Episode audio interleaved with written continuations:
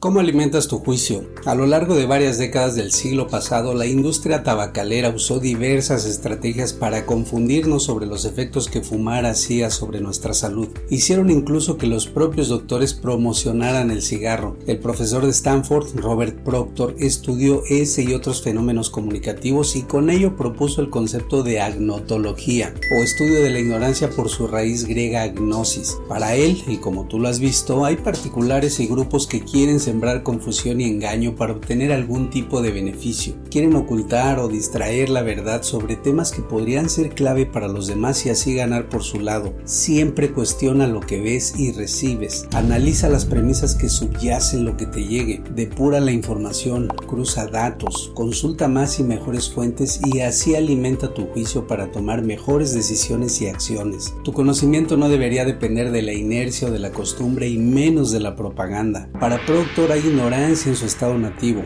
básicamente un déficit de conocimiento. También la hay con base en un proceso selectivo, cuando tú eliges ver de una forma las cosas y por ende no verlas de otra. Pero quizá el enfoque más perverso que señala Proctor es la ignorancia inducida, un esfuerzo intencional ajeno a ti para buscar mantenerte ignorando cosas que quizá deberías saber. Enfrenta activamente tu no conocimiento. Hay cosas que sabes que sabes y se supone que trabajas con ellas en tu práctica profesional. Hay cosas que sabes que no sabes y entonces vas y estudias para conocerlas y hacer algo al respecto. El problema es que también hay cosas que no sabes que sabes, como tu vocación. Entonces deberías exponerte y experimentar para ir encontrando eso que te permitirá avanzar. Pero sobre todo, hay cosas que no sabes que no sabes. Y eso, como lo vimos previo a la pandemia, es probablemente lo que más afecte tu futuro. Ahora mismo hay cosas que aunque no las sepas o no las veas, se están cocinando alrededor tuyo y podrían tener un impacto para ti en lo sucesivo.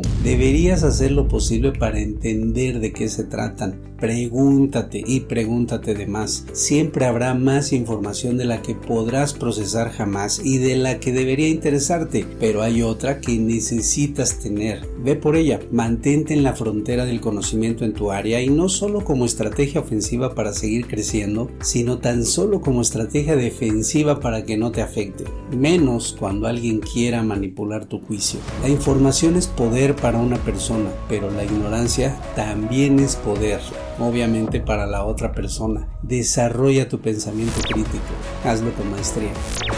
Construye habilidades a prueba de futuro. Maestría en Dirección y Transformación. iman.mx. Iman Business School.